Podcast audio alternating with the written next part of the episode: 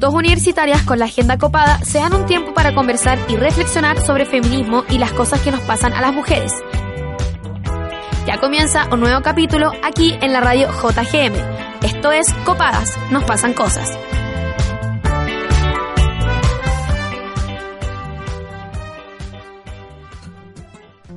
La ropa sucia se lava en casa. Escuchábamos sentenciar en las reuniones familiares cuando alguien empezaba a contar incidencias de pareja. Todas crecimos bajo la doctrina del silencio, creyendo que había que callar los malos tratos y los abusos, porque era mal visto que el hombre quedara como un agresor. Lo era, pero en secreto, entre cuatro paredes, y ahí quedaba, en privado. El 27 de marzo, la justicia nos dijo que esto ya no va más, que la violencia contra la mujer es un asunto de interés público porque comprende delitos cuyos efectos importan a la comunidad toda, haciendo que la consigna, lo personal es político, cobre sentido y razón.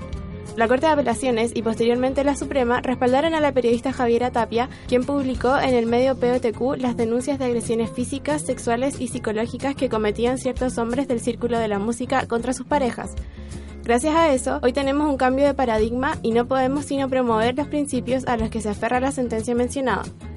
Esto lo hacemos con gusto, pero también con el pesar de haber llegado tarde, de no haber acudido a la fuerza pública cuando escuchamos los gritos o golpes de un vecino a su esposa, de no haber denunciado lo que sabíamos que pasaba, de haber llegado tarde en ayuda de las que hoy son las desaparecidas en la dictadura del machismo. Este fallo es una lección, pero también un precedente importantísimo para respaldar a las futuras víctimas que se atreven a denunciar, porque si existen agresiones de por medio, la ropa sucia no tiene por qué lavarse en casa.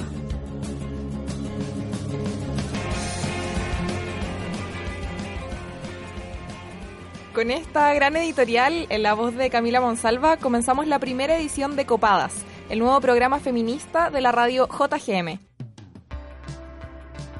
Soy Camila Mañé y estoy acompañada de Toña González en la producción y a mi lado está mi tocaya, como dije, Camila Monsalva.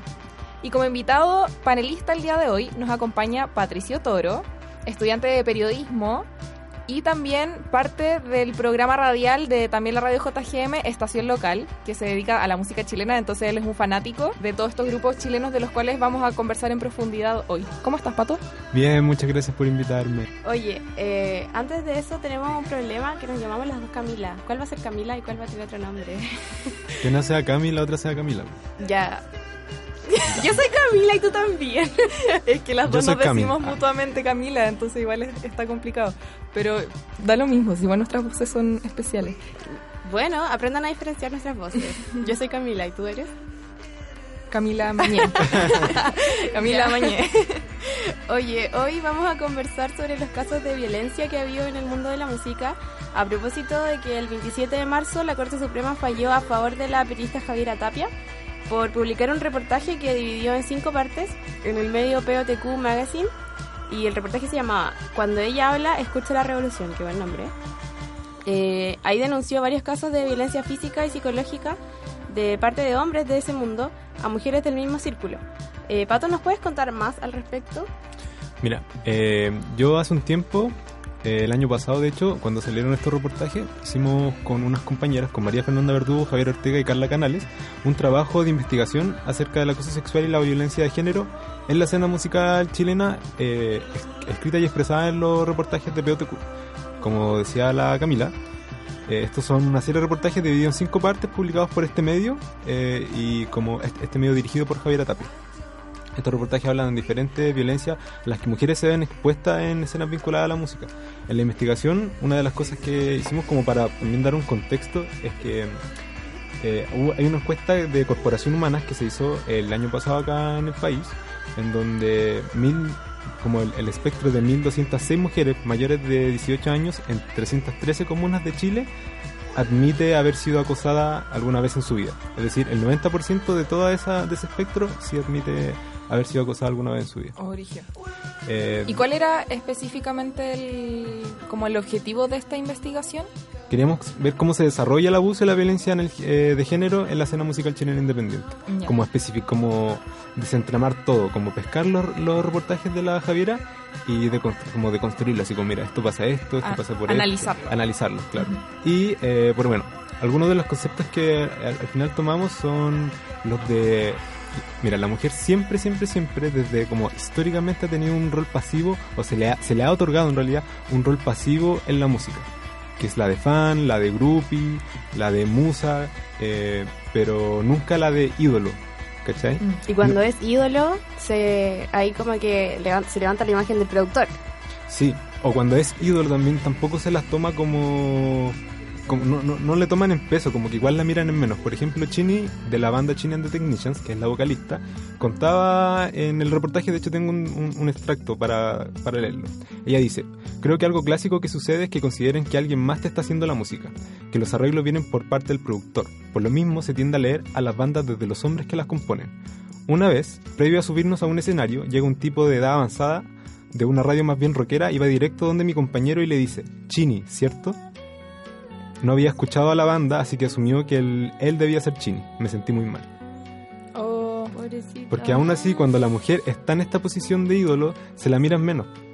Entonces, eh, hay una cosa que, que esto se da todo por una negociación de identidades, que está la, la identidad pasiva que se le otorga a la mujer, que de fan, que de groupie, que de musa, y que inclusive cuando está en la posición de ídolo no se le toma en cuenta y está como esta posición de poder que tienen estos músicos, porque eh, una de las cosas que más se repetía durante los reportajes era que la mayoría de las niñas que estaban eh, siendo abusadas y no se daban cuenta eran niñas menores de 18 años que iban a las fiestas de Pablo Galvez en este como su sala de ensayo iban porque claro pues estos locos como que ¿Nos son músicos son de la cena ah mira Además que ellos Galvez? podían como validarlas y abrirles la- el camino para que después ellas publicaran su propio material también. claro claro y de repente muy ellas como en la de fan y al final se topaban con otra cosa pues, con un ambiente súper rancio. Mira Pablo Galvez todos estos reportajes nacen porque eh, Camilo Yarse que es parte de una eh, que era parte de una como corporación como de gestión cultural un colectivo que se llamaba Cooperativa del Amor. Sí. ella era parte junto a Pablo Galvez y mucha otra gente que se dedica como a la gestión musical músicos etcétera etcétera. Y eh, hubo por parte de Pablo Galvez eh, abusos eh, por tanto psicológicos como eh, físicos, como eh, se, se pasaba la mano, le, le corría la mano, ¿cachai? Lo tocaba cuando ella no tenía, eh, estaba como sin su consentimiento. Claro. Y bueno, Camila Ollarse no denunció, ella no, no levantó la denuncia, sino que fue Cooperativa del Amor que ah, eh, hizo como un comunicado. Y a partir de este comunicado, ella se vio obligada a también dar su versión, que era distinta. Bueno, Pero, perdón, cuento el- ese comunicado era sobre sobre que, el comportamiento de él so- con ella. claro, casi que... Porque igual coopera- encuentro feo como, Exponer así a una víctima Sí, también. po. claro, como exact- funar a exacto. alguien por, por hechos eh, de violencia que Bueno. tuvo con otra persona y exponís así a, a esa Claro, víctima. ella, ella se debió después verse obligada a entregar su testimonio. Porque ellos eh, publicaron antes, porque tenían todo un rollo de que era una cooperativa del amor, entonces no había jefe y todo era como súper eh, Horizontal. horizontal. Ya, mentira. LOL, ¿podemos reírnos? Y eh, resulta que esta página murió, eh, murieron muchas cosas en verdad durante esta salida de los reportajes. El sello, un sello que había recién salido, que era el sello invierno de Pablo Galvez, también fue uno, menos mal. Y bueno, resulta entonces que a partir de este testimonio de Camilo Yarse, que tuvo que verse obligada a darlo, nacieron toda esta como iniciativa que tuvo Javiera Tapia de reunir a muchas mujeres que se involucran en la música, fotógrafos, periodistas, gestoras culturales, eh, fotógrafas, música, etcétera, en una casa y contarse todo, todo, todo, todo con la excusa de eh, realizar este reportaje. No todos los testimonios iban a llegar al reportaje, pero al final iba a servir para que ellas supieran lo que estaba pasando y así crear una red al final. Que ahora existe, se llama Red Muchachas. Red muchacha. Entonces, claro, pues como que... y- y estas son como las cosas que se repiten, como que siempre los gallos tienen son mucho mayores, mucho mayores, ¿cachai? Claro, también pasó con eh, Daniela González, Claro. que es Dulce Yagras, que no sé, pero ella igual es chica. Sí, Cuando- tiene como eh, 20, creo, o 19. Claro, y eso le pasó cuando tenía como 17 y estaba con Jimmy Valenzuela, que era 11 años mayor que ella. Claro. Y siempre está como, claro, esta posición de poder que tienen como los hombres por sobre las mujeres. Entonces, casi que se ven como en una relación de jefa empleado en donde tenés que hacer las cosas que te piden, porque si no, como que te pueden echar cuando ni siquiera tenés una relación eh, como real con, con estas personas. pues, Pero es un poco como por esta aspiración de surgir en el mundo de la música. Claro, no, no, no, por ta- las no, no, dificultades no tanto así, pues implica quizás, no, no, no tanto así, sino como de repente son, son amigos y hombres como que se propasan. O esto, esto de que te contaba que son niñas fans, niñas chicas, 16 años del colegio que van a, a, a ver a sus músicos como la invitan a un carrete de su músico favorito, como, obvio vais, pues, ¿cachai? Si es tu músico favorito. Y te topáis con que en verdad solo te querían como para pasarte a llevar, pues, ¿cachai? Bueno, de eso se trata más o menos y esas son algunas de las conclusiones. Una de las conclusiones más importantes y igual un poco más como em, positiva es que nosotros encontramos un, una tesis, era una tesis sobre una junta de vecinos que eran solo de mujeres en donde y se juntaban muchas mujeres como en una comuna acá en Santiago y a contarse. Hicieron exactamente lo mismo que Javiera Tapia, pero como a un nivel de comunidad vecinal. ¿cachai? Como Y se- territorial. territorial. Y se ayudaron y así todas salieron y entonces como que la, la conclusión está en que en la unión está la fuerza. po. Eso, eso es como Encuentro la conclusión final. bacán que se estén formando estas células espontáneas de poder de mujeres. Como juntarse mujeres a contar cosas y a Y, sacar o sea, a la luz. lo- triste en verdad es que, es que no son espontáneas, pues, porque son... su- Suceden porque hombres Claro, que- están... O sea, claro, es- están motivadas por algo, pero son espontáneas en el sentido de que no es como una tarea institucional. que Claro, se claro, tenés razón, sí, tenés como- razón. Sí, a eso me refería. Quiero agregar que en una de las publicaciones de la Javiera Tapia que hizo en POTQ y también hay otra, también lo ha denunciado o lo ha contado en las redes sociales, en su Facebook, etcétera, donde dice que también varios acusados de estos hombres agresores que denunciaban en los reportajes la acosaron y la amenazaron durante semanas, que también es como uno de los riesgos que conlleva publicar y develar como todo este tipo de situaciones. Sí, pero igual ella, yo me acuerdo que en la en el expediente judicial estaban los mails que intercambió ella con Jimmy Valenzuela y ella le ofreció a Jimmy la plataforma para publicar sus descargos, como para hacer una réplica al reportaje que ella había hecho sobre la Daniela González. González. Entonces, él no hizo nada, nunca lo mandó.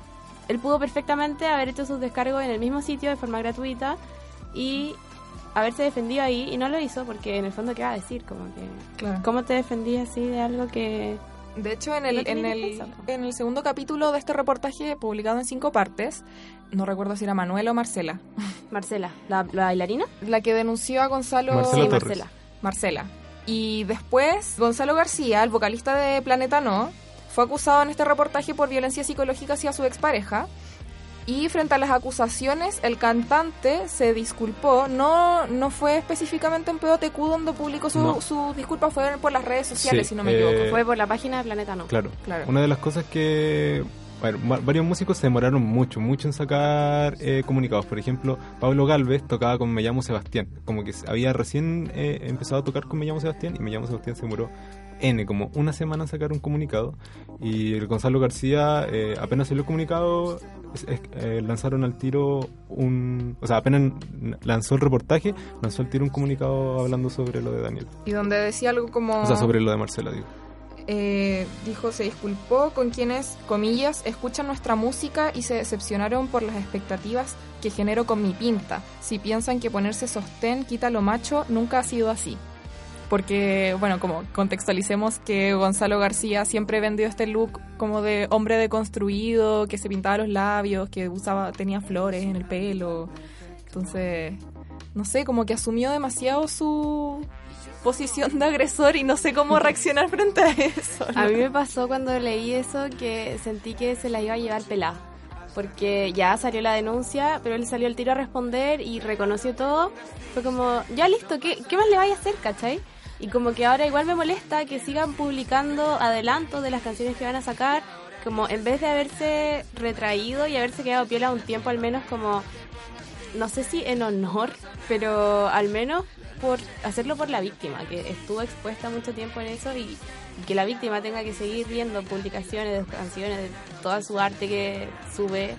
Eh, no sé, a mí me parece problemático eso, que lo hizo tan rápido y lo hizo entre comillas bien, que en el fondo no tuvo ninguna consecuencia para él. Igual yo me fijo cada vez que suben como una canción o un video a su Facebook, los comentarios son como, echen a Gonzalo de la banda. es que los demás cabros son buena gente, como que el problema es Gonzalo, según yo.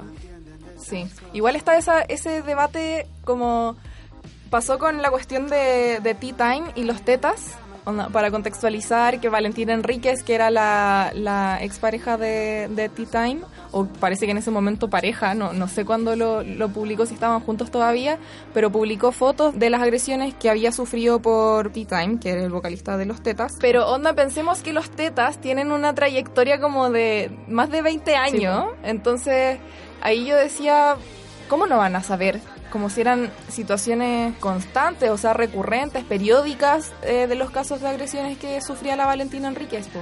Pero también está el caso como no habrán sabido también Planeta, no los otros integrantes Una- si son tan amigos. Una de las conclusiones que también sacamos desde esta investigación es la, el silencio y la naturalización por parte de, de los hombres. Porque uno, hay una, un contexto de mayoría masculina, porque en la, mayoría de los casos los abusos ocurren en espacios donde siempre existe una mayor presencia de hombres que de mujeres. Siempre. Y otra cosa es la, na- la naturalización que existe en torno a estas violencias. Muchas veces como, eh, por ejemplo, mira, esto lo dice Camilo Ayarse eh, en uno de los reportajes. Mandaron al Seba Silva, Seba Silva que era parte de eh, Piloto, el sello discográfico y también de un festival que se llamaba Levantando Polvo. Mandaron a Seba Silva a hablar conmigo. Me dijo que iba a re- en representación de la cooperativa, que era en donde ella trabajaba, en donde compartía trabajo con Pablo Galvez. La cooperativa del amor. Sí, le dijo, lo estoy pasando súper mal, ya no salgo en ninguna parte, perdí muchos amigos. No sé en qué momento alguien puede entender con esto que yo me quiero cagar al Pablo. Cuando ellos estaban discutiendo dentro de la cooperativa qué hacer con, este, con esta denuncia que ella quería hacer. Él era mi amigo, no estoy haciendo un escándalo porque soy escandalosa. Y él responde. Y no pudo haber sido como un abrazo de amigo en referencia a, lo- a las denuncias que ella estaba diciendo. Porque Pablo Galvez eh, se propasó con ella cuando ella estaba en, como en un estado de... Había tomado mucho, Como había tomado pastillas. Claro. Sí, pues de hecho la mayoría de todos, de todos, de todos, de todos los eh, abusos se dan en, en- en estos contextos, como de vulnerabilidad. O cuando están durmiendo, o cuando van en un bus, en una gira, en, sentados en el, en el bus de noche y les, les corren mano cuando están curadas. Y tener lo- que lo- trabajar y lo después na- con y esa lo- misma Y persona. lo natura- naturalizan, por, al final. Por, por ejemplo, yo soy muy fan de muchas bandas y borré N música, como que ya, esto es chao, esto es chao, cancelado, cancelado, cancelado. Y había algunos que no los cancelé porque en verdad yo no sabía nada, como que no, no, no había escuchado nada de ellos, como que de hecho había escuchado cosas muy buenas. Pero, claro, ellos se siguen juntando con gente que sí estuvieron como involucrada en estas cosas. Claro, ¿cachai? como que validan y le prestan ropa quizá a veces a Claro, quizás no están involucrados que- directamente, pero siguen juntándose con estas personas cuando lo que hay que hacer, a mi opinión, es como dejar de trabajar con estas personas, porque sea si no, que- le estáis permitiendo que sigan como per- permitiéndole el espacio para que quizás en algún momento vuelvan a repetir estas cosas que, por las que lo están denunciando. O sea que si tú fueras parte de la banda de Planeta No, renunciarías y echarías a Gonzalo García. Como esas son tus opciones, no te quedarías ahí trabajando con él. Eh, de- es que tam- tampoco sé cómo funciona la banda, porque ¿cachai? ¿Cómo sabéis si Ah. en verdad el producto creativo como concreto es todo de Gonzalo? Como que quizá él escribe las canciones. Probablemente sea así.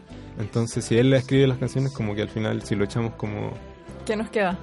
Claro. ¿Cachai? Además que El- el para él va a ser fácil po. encontrar otra banda también. Igual es, es brígido eso porque pienso mm, cuándo puede llegar quizá el perdón para estas personas que hicieron algo así. ¿Es una variable de tiempo o como después de estas acusaciones?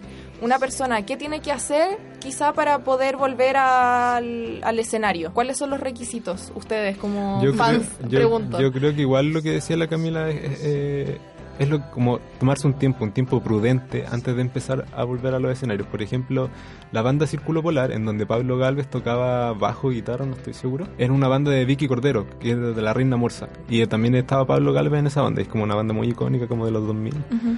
y Círculo Polar canceló todos, todos, todos sus eventos, como por todo el verano, que fue más o menos cuando esto salió como justo cuando empezó el verano, Círculo Polar canceló todos los eventos y recién van a volver a tocar como, o empezaron a tocar hace como un par de semanas, Y sin Pablo Galvez. y sin Pablo Galo.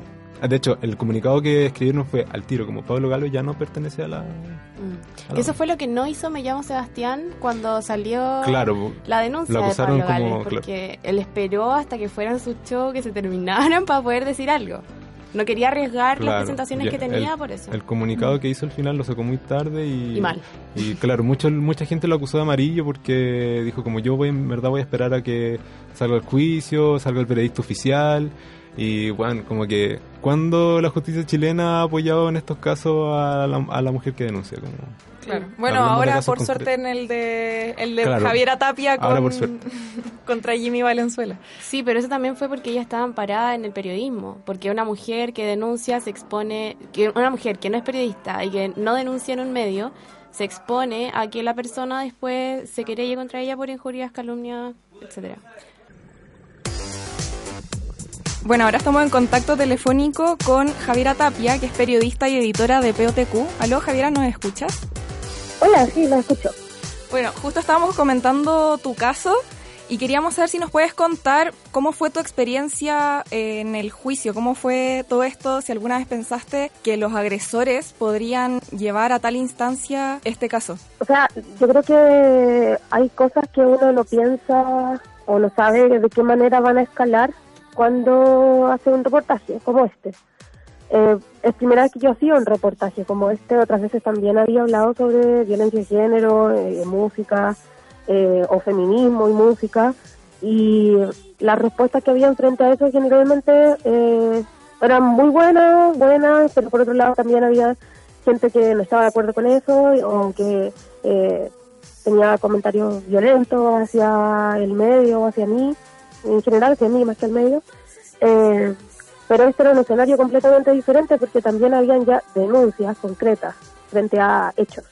Entonces, eh, al momento de publicar, no, obviamente jamás pensé que iba a llegar a, a esto, a todo lo que pasó, pero sí sabía que probablemente iba a haber mucha gente que iba a estar en desacuerdo con esto, o que, y que me lo iba a hacer saber. Entonces, eh, bueno, fue un proceso difícil, pero creo que eh, da lo mismo lo difícil que puede haber sido si el resultado de todo esto, de, de, la valentía de, ellas al hablar y de, de todo el proceso de haberlo escrito y publicado, eh, culmina en esto que es un precedente que le sirve a todos los medios de comunicación y que es súper importante. Claro, ¿y tú estás conforme con la reacción que tuvieron lo- el entorno de estos músicos que fueron denunciados? Por ejemplo, los músicos eh, que trabajaban con ellos, la- las productoras, etcétera. ¿Cómo reaccionaron frente a este reportaje? Eh, han habido reacciones eh, bien dispares, porque algunos sí eh, han mostrado su apoyo, por ejemplo, a sus compañeras de trabajo o conocidas, eh, hablando con ellas o eh, escribiéndome a mí para hacerle llegar ciertos mensajes, qué sé yo.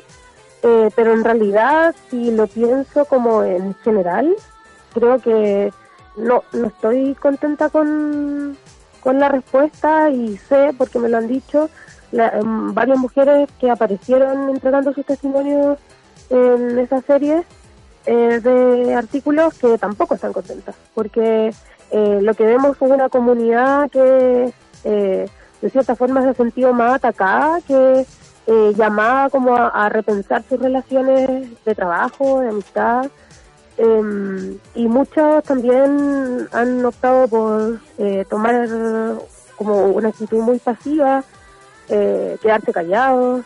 em, no, no estoy conforme. Creo que esto sirvió mucho para que mujeres que trabajan en la música se hayan juntado, eh, estén al tanto de las cosas que están pasando, quieran hacer cosas al respecto pero yo creo que la actitud de en general los hombres que participan en la música en Chile, porque esto no se trataba solamente de, un, de una comunidad en particular, sino que eh, había testimonios que denunciaban a gente que trabaja en otros entornos, no solamente eh, en uno. Y eh, creo que ha sido muy pasivo eh, y han, no, no han reaccionado, yo creo, a la altura, a la altura de, lo que significaba que ellas hablaran ni a la altura de lo que te decía al principio, de repensar eh, las relaciones que existen dentro de esto. Piensa que la mayoría de las personas que trabajan en música en Chile son hombres. Hay pocas mujeres en cada uno de los, de los sectores. Entonces, eh, creo que no, no, no estuvieron a la altura. Hola, mira, hablas con Pato. Eh, Soy Hola, eh, invitado panelista del programa. Ajá. Mira, una de las cosas que eh, nosotros con un grupo de compañeras hicimos un- una investigación en torno a los reportajes para uno de nuestros ramos de investigación. Y una de las cosas que encontramos súper eh, bacanas de todos estos reportajes de publicarlo es que también muchas otras mujeres se atrevieron también a contar sus testimonios a partir de los testimonios que ustedes publicaron como medio. Y quiero referirme también al testimonio que publicó eh, Felicia Morales en relación a su eh, relación con el productor Pablo, se me, se me olvidó el apellido, pero Gargales. Sí. Eh, y claro, como según lo que tú estás hablando, eh, me gustaría saber qué piensas de estos mismos músicos que estaban como involucrados directamente con este productor, que trabajaron directamente con ellos, como por ejemplo Denver, y que no emitieron ningún eh, comunicado cuando Jepe, cuando Anita Tijoux eh, demostraron apoyo público hacia Felicia. Y, por ejemplo, no sé, yo me acuerdo cuando Cristóbal Briseño público empezaba a decir como que no fueran a votar, etcétera, etcétera. Me acuerdo que Milton Mahan escribió un testamento en Facebook sin que ni siquiera fuera como eh, directamente afectado por eh, los dichos de, de Cristóbal, pero en este caso no emitió ningún comentario. ¿Qué piensas? ¿Que tú, los, músicos involucrados deberían también dar su opinión? ¿Es algo que se debería hacer? ¿Que deberían sentirse como con la obligación de hacerse? O sea, yo creo, por una parte, creo que eh, entiendo que cuando llega el momento de enfrentarse a una situación como esta, yo como persona, ya ni siquiera como, como periodista, sino como persona, entiendo que eh, para el entorno es muy difícil saber estas cosas, si es que no las sabías desde antes, por ejemplo. Eh, entonces, eh, como creo que esto también tiene mucho que ver con eh, analizar qué tipos de relaciones estamos sosteniendo entre nosotros, eh, tanto laborales como personales, porque están todas teñidas de machismo en algún grado. Eh, entiendo que no toda la gente reacciona de la misma forma.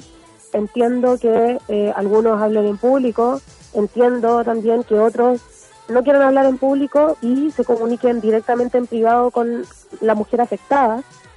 Eh, ¿Cachai? Como que por ese lado puedo entenderlo. También eh, personalmente a mí me importa cuando eh, un músico que tiene eh, que tienen seguidores, eh, que tienen eh, mujeres jóvenes que los admiran, hombres también jóvenes que los admiran, cuando hay alguien que te admira por, por lo que haces, por lo que dices, sí me parece importante.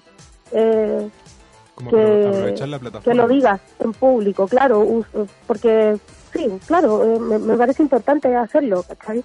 Em, creo que creo también que para muchas personas eh, puede ser complicado hacerlo, pero sí, yo creo que, que se debiera hacer. No, no creo que creo que creo que parte de la responsabilidad también de Que conlleva ser una figura de- pública sí, al final. de sí sí y si tienes eh, si estás eh, en el fondo si estás relacionado si estás eh, si tienes eso si tienes algún tipo de relación entiendo que a nivel personal puede ser más complicado Claro. porque dentro de todo esto están tus afectos está tu, hay muchas cosas involucradas más allá de saber que hay algo ahí que está mal.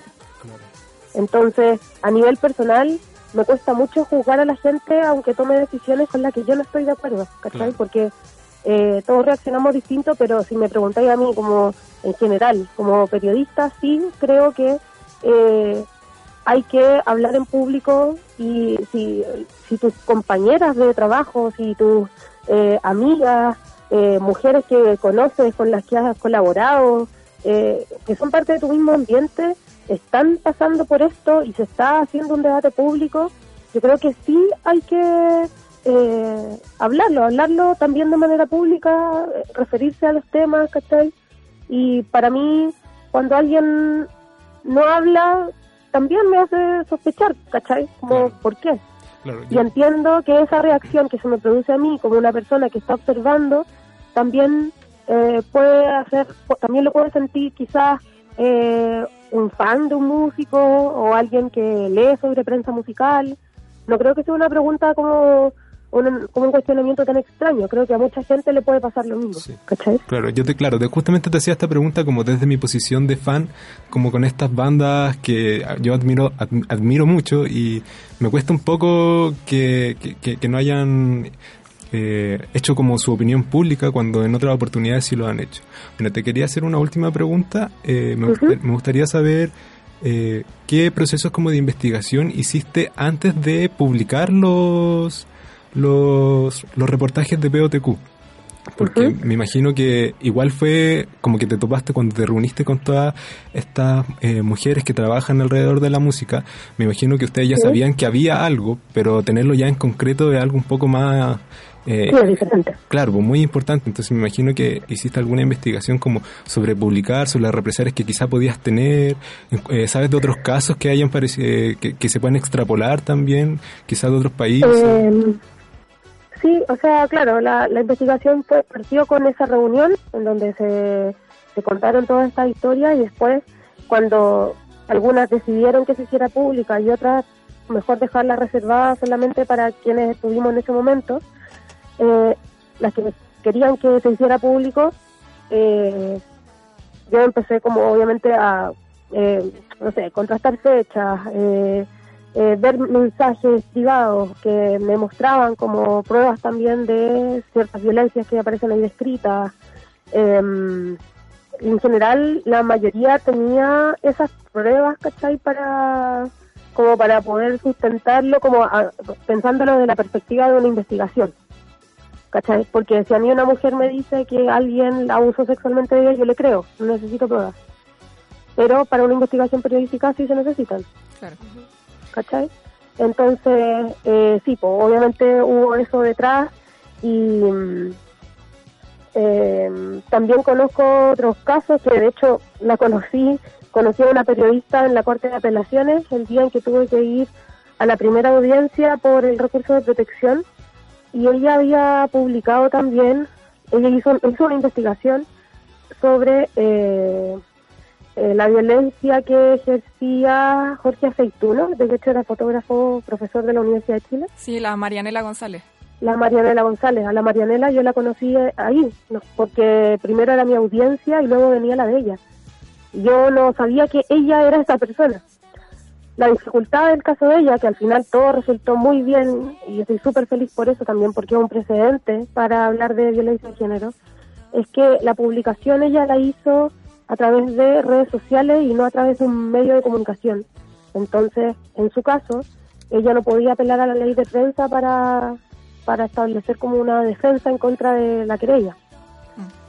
Mm. pero de todas formas, al final es igual eh, terminó con una sentencia que la favorecía a ella y, yo creo que es súper importante que, que eh, estas cosas las hablemos, que, que veamos que eh, el periodismo no es eh, replicar comunicados de prensa en ningún área. Creo que es súper importante darnos cuenta de eso, darnos cuenta del valor del contenido original para un medio en diferentes niveles, no solo desde que eso te hace a ti un medio de comunicación eh, con cuerpo, sino que también eh, eso significa que estáis ejerciendo de algún modo esa responsabilidad que tenía a la hora de hacer periodismo. Que creo que se olvida mucho eso, que de verdad es una responsabilidad decir algo en público. Sí, y fue, o sea, la suerte que tuviste tú em, en comparación con Marianela fue que tú tuviste un medio para publicarlo y que ella no tuvo esa suerte y eso te, jugó a favor, yo creo, ¿no?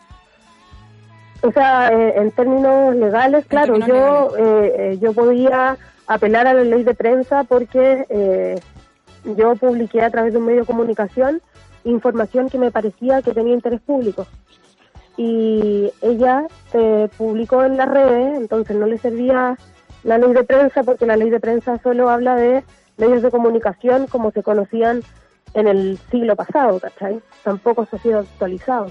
Claro. Em, y claro, yo creo que ahí también hay un punto súper importante, porque eh, hubo medios que sabían que ella estaba investigando esto y no quisieron publicarlo. Mm. ¿Cachai? Yo lo publiqué porque yo soy directora de un medio de comunicación, que es donde yo publiqué. Probablemente, si hubiese ido a cualquier medio de comunicación a ofrecer esta, esta serie de artículos que terminó en un reportaje grande dividido en partes, nadie me lo hubiese publicado. Claro. Eh, bueno, estamos conversando con Javiera Tapia, periodista de POTQ, que publicó este reportaje en cinco partes sobre los abusos físicos, morales, sexuales y psicológicos de ciertas personas del círculo cultural. Eh, Javiera, te quería preguntar, eh, porque según lo que tenemos, eh, ahora hay un procedimiento penal en el octavo juzgado de garantía contra Daniela González, que inició Jimmy Valenzuela. ¿Esto en qué etapa se encuentra? ¿Ya eh, fue la audiencia de formalización? Eh, ¿Han logrado algo? No sé. Eh, ya fue la primera audiencia, em, fue el 8 de marzo, y ahora se fijó eh, una nueva fecha, porque ese día había que, eh, ellos tenían que presentar eh, pruebas, y em, el, en junio va a ser la, la siguiente fecha en la que ya se va a hacer una audiencia completa sobre el caso, pero mientras tanto, por supuesto, creo que Daniela debe estar preparando su estrategia. Claro. Y eso, Eh, eso va a ser en junio. ¿Te gustaría darnos la fecha o algo para hacer una convocatoria y todas manifestarnos con ustedes? 12 de junio, 12 de junio. sí. Ya. Ya, entonces anotamos el 12 de junio para ir a manifestarnos. Todas, todas, sí, para sí, todas sí. ir a apoyar.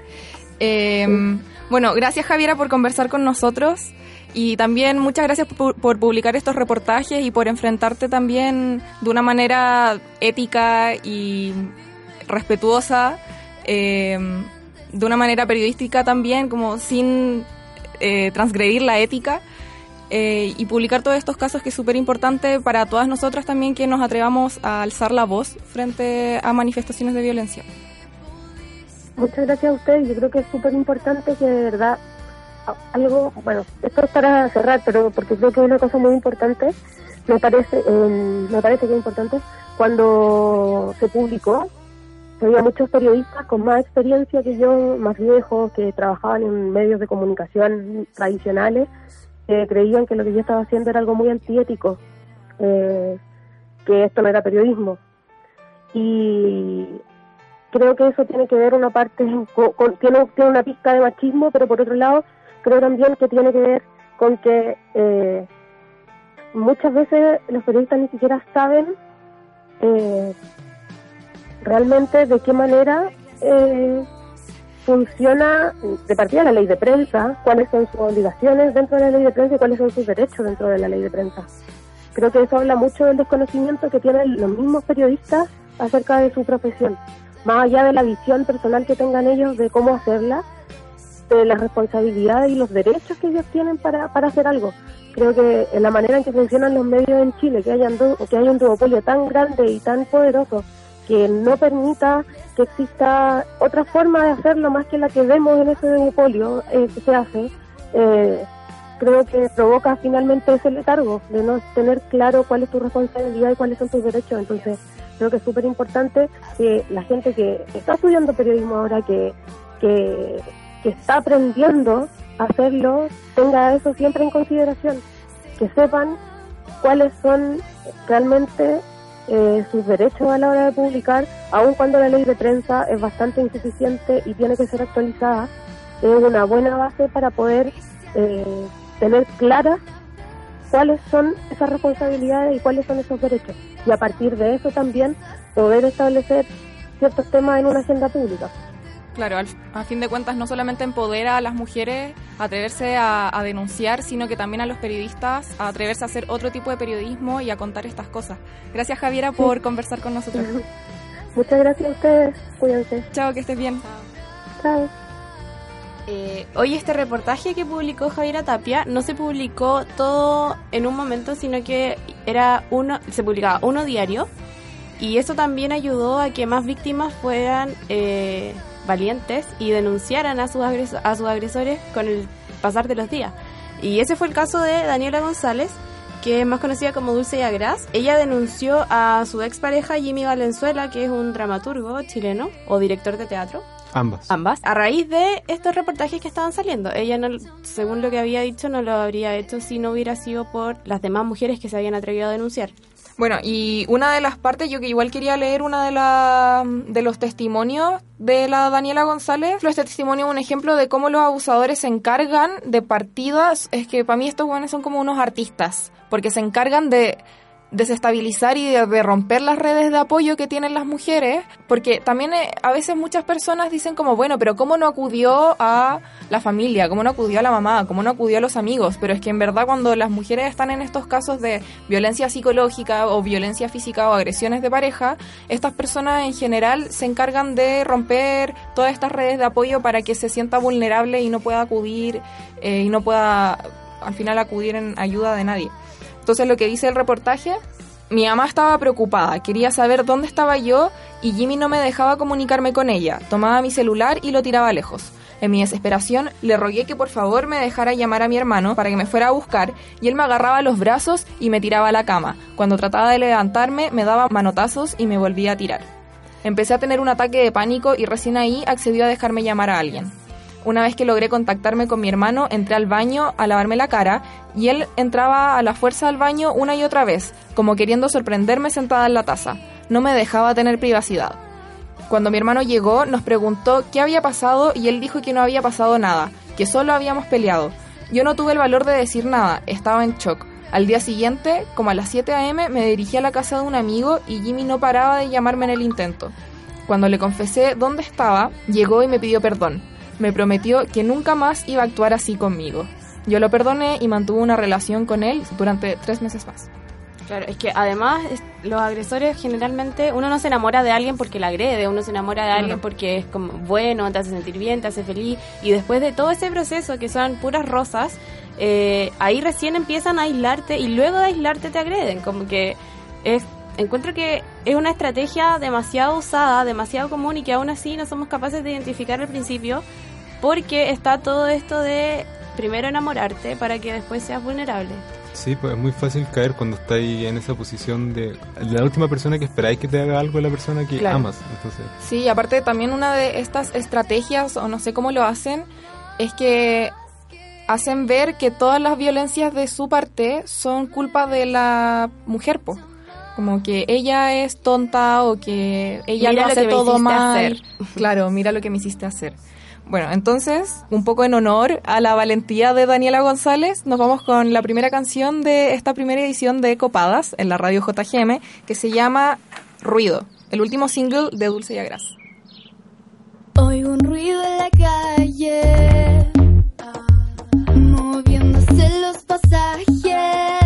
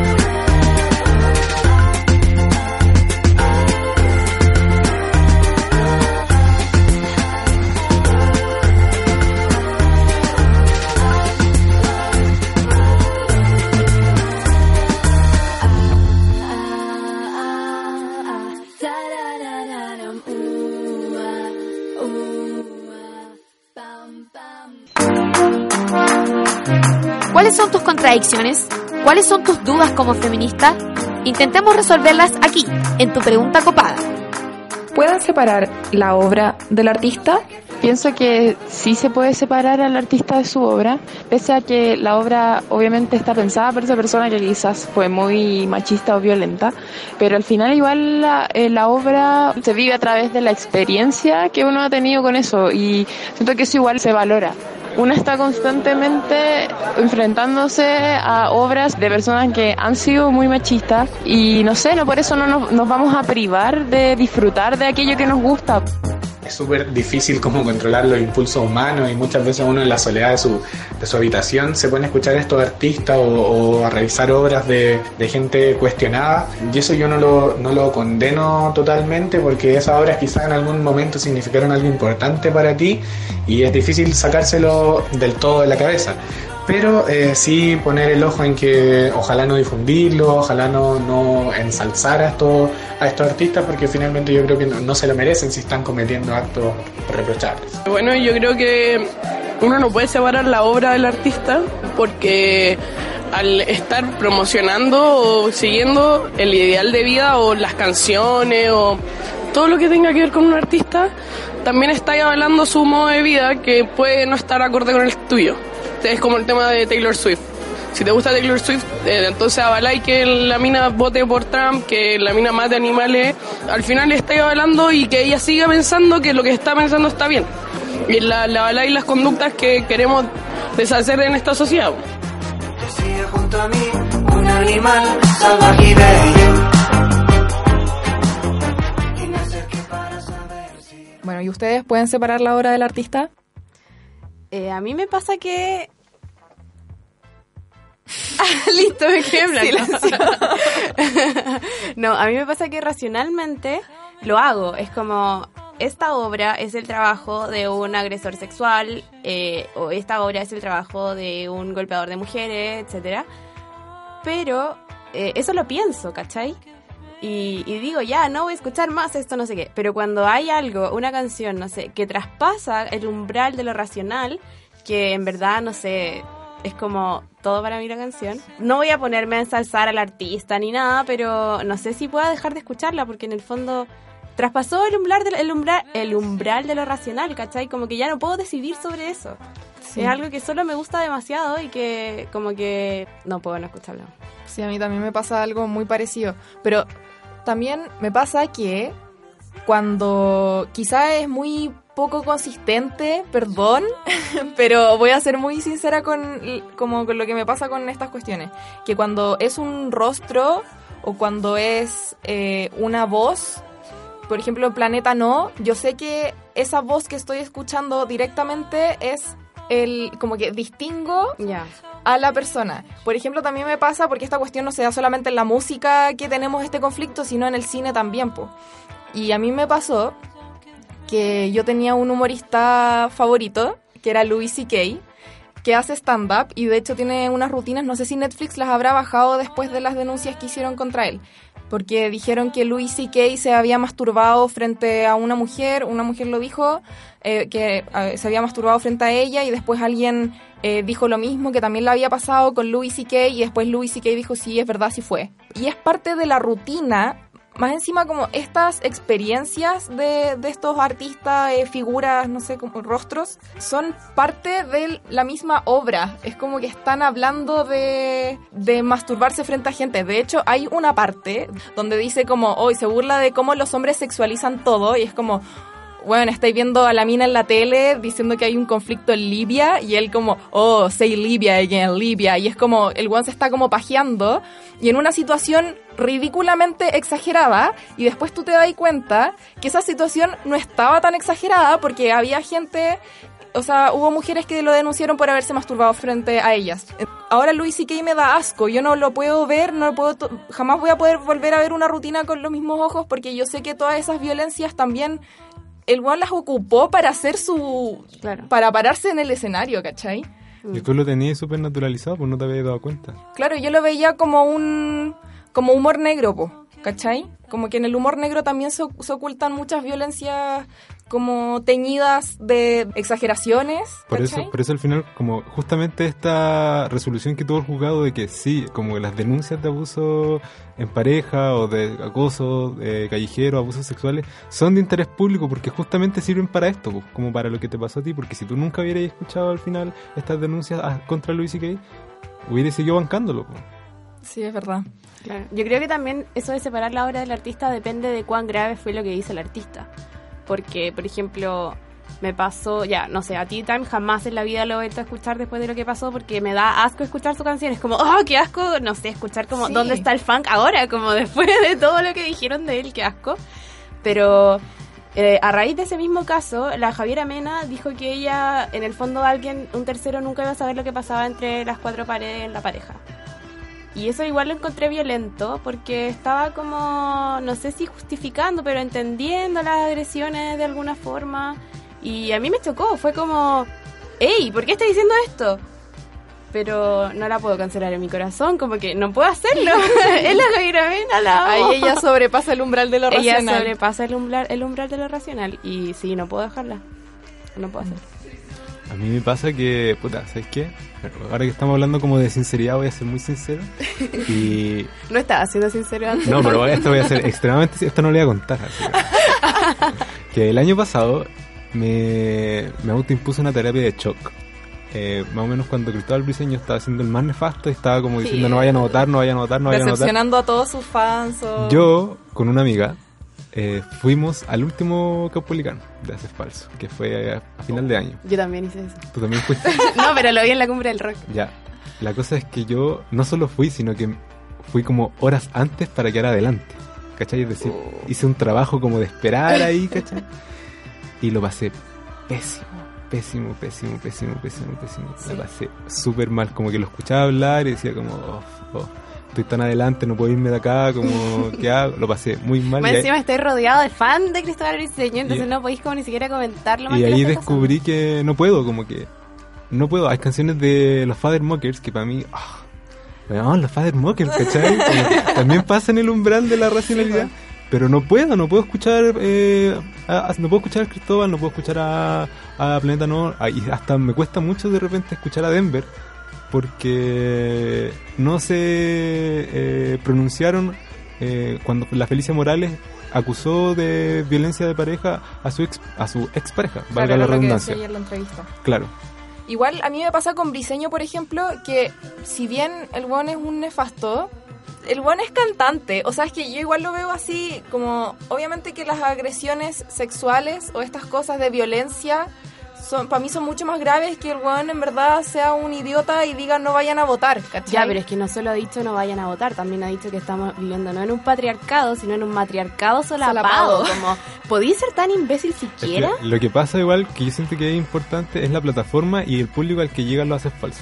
Lo hace falso como que ya nosotros, nosotros como 20, 21, 22 años, tampoco nos vienen a lavar el cerebro, pero ¿qué pasa con niños? Yo fui al Capulicán y había niños de 12, 13 años Sí, pues, que miran a este ídolos. loco como el ídolo, lo mismo que te- le estaba contando antes, como esta posición de ídolo súper como celestial y te dicen como no vaya a votar y él dice como weón sí, no banco esta sociedad, como que voy a ir a votar. Y hay que votar, como no sean egoístas, piensen en la gente que no tiene derechos, ¿cachai?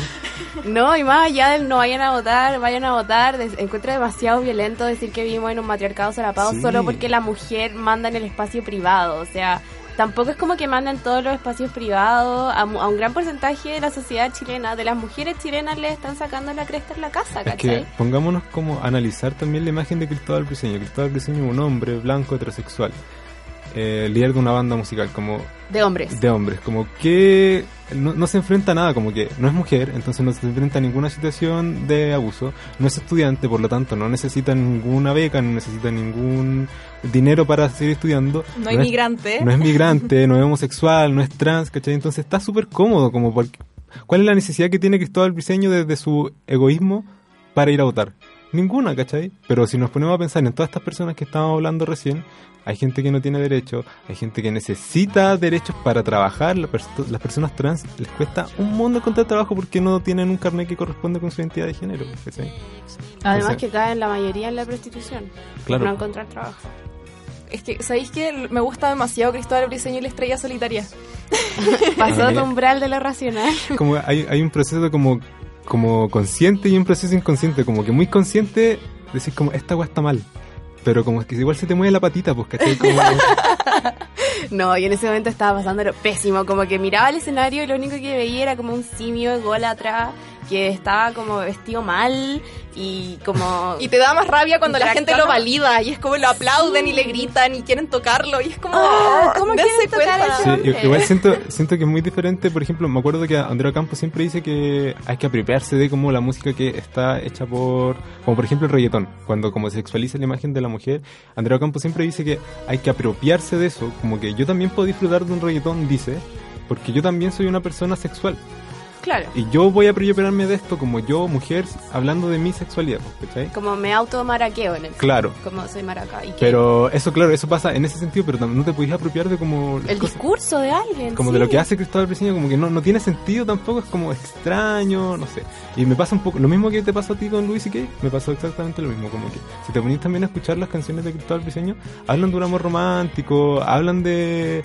de como que estaba ahí, siempre estuvo ahí todo su discurso y no nos dimos cuenta porque no, no tenía Eso es lo otro, que con estos discursos ya más explícitos que están lanzando algunas personas, algunos artistas, como que uno les puede levantar el velo y ver todo lo que había detrás de su arte Sí, y que en el fondo era como un arte muy inspirado en su experiencia y que su experiencia vale hoyo, ¿cachai? Como... Es, es lo que pasa con, con Woody Allen y eh, Annie Claro. Hall, Claro. que Woody Allen, eh, también su hija adoptiva, si no me equivoco, publicó una carta, contaba todas las violencias que había sufrido por parte de Woody Allen cuando ella era niña. Y si es que ves eh, Annie Hall, también tú cruzáis la- datos, pues, como que cruzáis las dos cosas, como, Como, las oh, escenas con la unir, los realidad. unir los cables nomás. Claro. ¿Cuál es la conclusión Atascados. entonces? ¿Se puede o no se puede separar la...? Yo creo que se debe, no, o sea, que no se debe separar la obra del artista, pero que uno igual a veces como que... Que yo creo que es mm, inconsciente, como mientras tú, mientras tú estés bien con tu conciencia, dale. Todo, todo, Todo. chicos, todo perfecto. Igual pasa que yo siento que en- dentro del feminismo a veces también nos enfrascamos mucho en debates así como entre feministas que critican a otras feministas por escuchar, no sé, a Maluma. Claro. Pasó cuando Maluma igual estaba de moda y vino al Festival de Viña y yo así, sorry, pero encuentro a Maluma un guachito rico y me gusta mucho Todas, su música. acá. A mí no, no me gusta ni su música ni él. Oye, es raro, porque me- objetivamente a mí no. Pero, por ejemplo, yo lo estaba viendo así enamorada en el Festival de Viña y después el one dice, ¿dónde están los hombres que mandan en la casa? Y todo. Y yo así, ¡ah, imbécil, me sequé! Y como que apagué la tele. Oye, pero hablando justo del Festival de Viña, Natalia Valdebenito dijo en su rutina, las feministas también tienen sus deslices, como que tampoco el feminismo es como, según lo que ella dice, Sí, tampoco el feminismo es como ah, la escuela del feminismo. y Sí, así, como que no voy a llegar al lado de una mujer. No podéis llegar al lado de una mujer y pasarle como el feministómetro. A ver, ¿qué tan feminista eres hoy día No, según lo que como estás haciendo y contraproducente igual. escuchando? Sí, como hacer el check no- de los 10 sí. mandamientos del feminismo es como, ya, Es lo mismo no cuando, cuando le lanzaron mierda a la Mon Laferte, pero también como promover el amor romántico. No sé si se acuerdan, que fue más Ah, o menos pero lo es que eso fue, no, o sea, yo- ya, sus canciones son de amor romántico también, pero ella me hizo un tweet que decía algo muy, no me acuerdo el tweet. pero era como el amor siempre duele, algo así. Ah, sí, sí me acuerdo. Y ese, ese, ese causó polémica, se lo retuitearon. Sí, po, es que es polémico porque en el fondo estáis diciendo que no vaya a poder nunca amar a alguien sin dolor y que sea sano, etcétera. Y eso encuentro que es bien terrible. O sea, claramente podéis pasar por episodios de dolor durante el amor, pero que sea una tortura amar a alguien ya es, no sé, es contraproducente. es lo, es lo lo- lo menos Sí. que se me ocurre para decir. Igual siento que hablan como de lugares comunes, pues cuando los artistas como en su música, como, no sé, Sí, amor completo, lugar común, como... Sí, es que obvio que si son, lugar, son lugares comunes porque mucha gente se identifica con eso. Y está bien, si en el fondo tampoco todo es color de rosa siempre o tampoco vaya a poder tirarte un discurso político en cada obra de arte que hagáis, ¿cachai? Pero siento que tu arte no puede estar ajeno a lo que pasa tampoco, como en, en tu realidad. como el arte arte político. Me acuerdo que hubo también una, una polémica ya igual hace más tiempo cuando estaba Astro, cáchate, pues, como, Uh. oh, muchos años. Y, Astro Who. y este loco, el vocalista de Astro, André, Andrés Nusser. Nusser, claro, sale en una entrevista en un programa de Ese es YouTube. un imbécil también. Sí, Ese y es en otro donde- imbécil. Ese otro cuico zorrón que se aburrió y hizo música. En donde habla como que dice como loco, que en verdad la, como que, ¿cómo, bueno, estamos como en el 2013, como, ¿cómo voy a hablar yo de la dictadura todavía? Así como, weón, como que el arte, es- yo siento que sí debe ser político. Yo también. Y no, no político explícitamente, así como hablar como quememos la moneda. Claro, no o- hay necesidad de ser panfletero. ¿Cachai? Pero sí, siempre podéis ser político en algún sentido, ¿cachai? Sí, exacto. Hasta, no sé, como que estemos en la Ferte triunfando, ¿cachai? En, en Gringolandia, eso es, eh, eso es política, porque ella está ocupando un lugar que históricamente ha sido ocupado por hombres, pues. Sí, po, o sea, claro, como que no es necesario que te tiríe el discurso feminista en cada show, pero aún así eres una mujer que era pobre, ¿cachai? Que era de provincia y que ahora está triunfando en el extranjero con miles de discos de oro, discos platino y que se llenan todos tus conciertos, está llena de giras. Entonces yo creo que eso también es inspirador para las mujeres y sigue siendo político.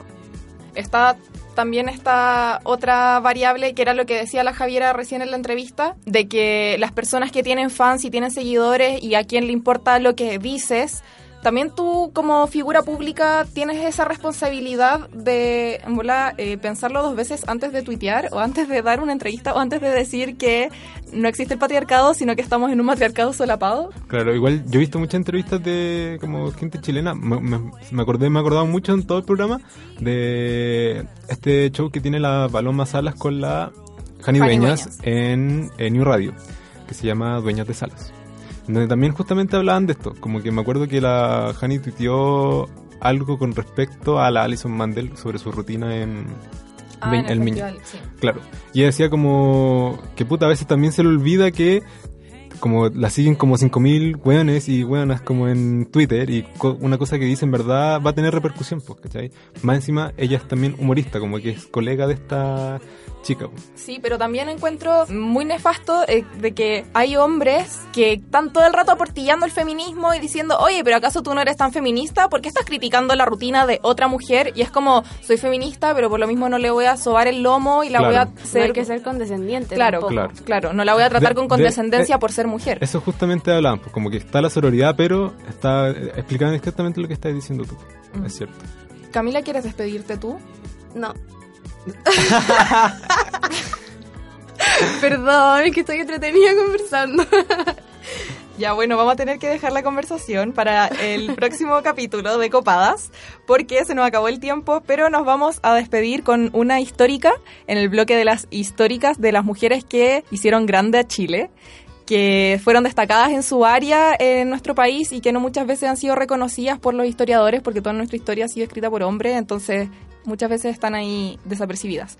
Pero hoy día vamos con una histórica a propósito de su natalicio, que no, no ha pasado tan desapercibida porque, bueno, es premio Nobel. Gabriela Mistral nació un 7 de abril, ganó el premio Nobel de Literatura en 1945 y, bueno, una poetisa, diplomática y pedagoga chilena que es muy influyente también en toda la historia de nuestro país y de la literatura y un referente también para muchas mujeres chilenas. Así que los dejamos con la histórica de Gabriela Mistral. Históricas, chilenas que dejaron huella.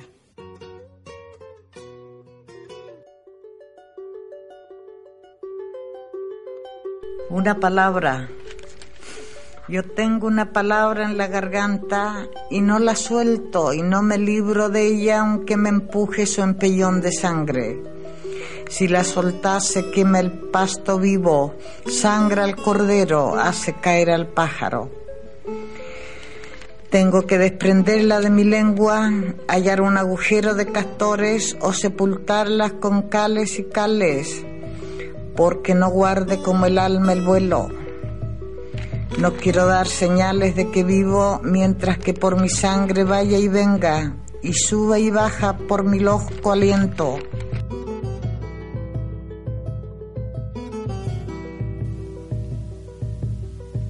El 7 de abril de 1889, en el cálido Valle del Elqui, nació Lucila de María Godoy Alcayaga, más conocida como Gabriela Mistral. Una mujer fuerte que llegaría a convertirse en una de las figuras y referentes más relevantes de la poesía femenina y de la literatura universal.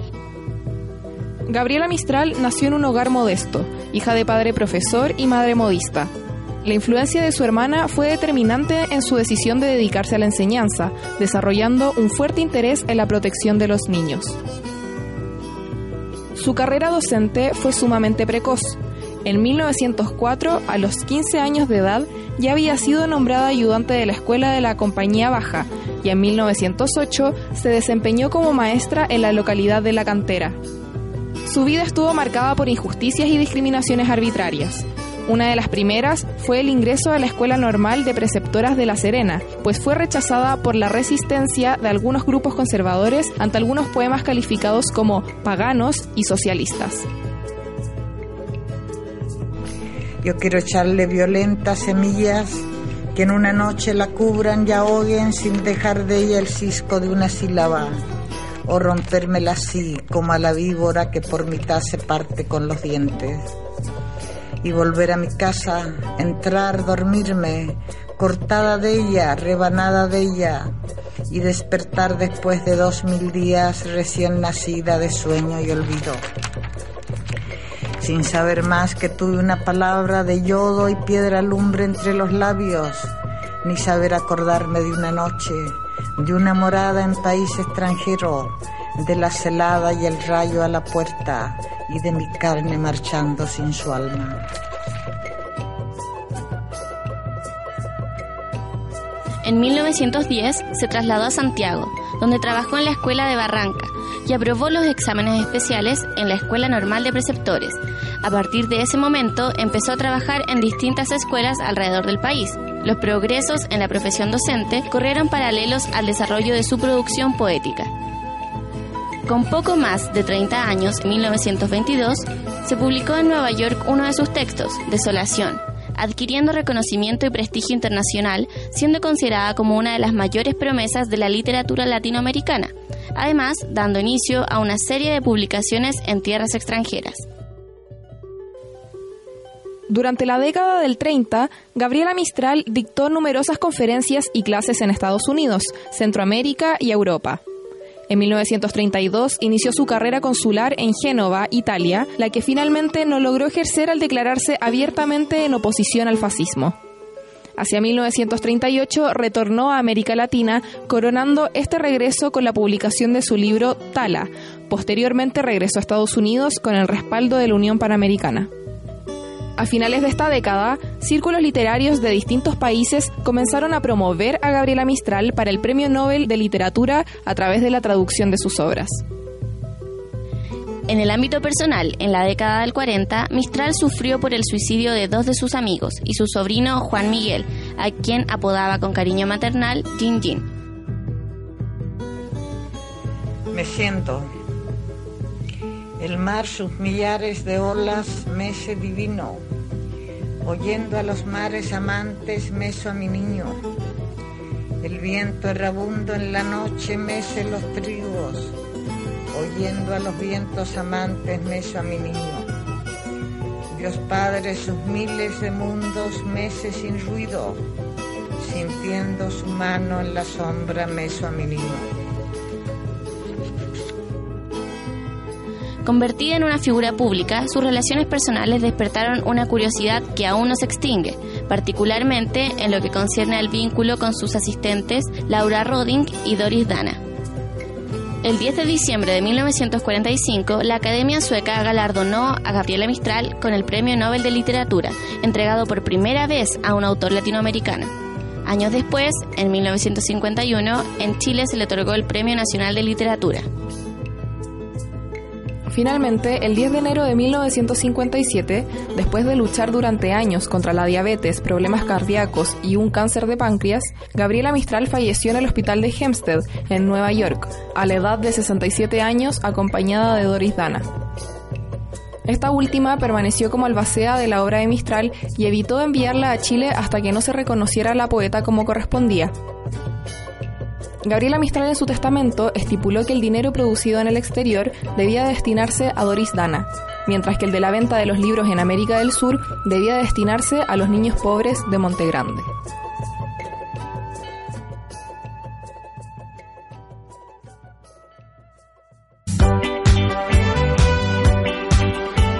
Así termina un nuevo capítulo de Copadas, nuestro espacio semanal para reflexionar y conversar sobre las cosas que nos pasan.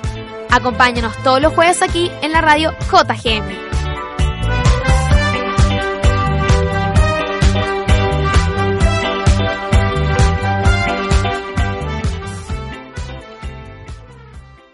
Así termina un nuevo capítulo.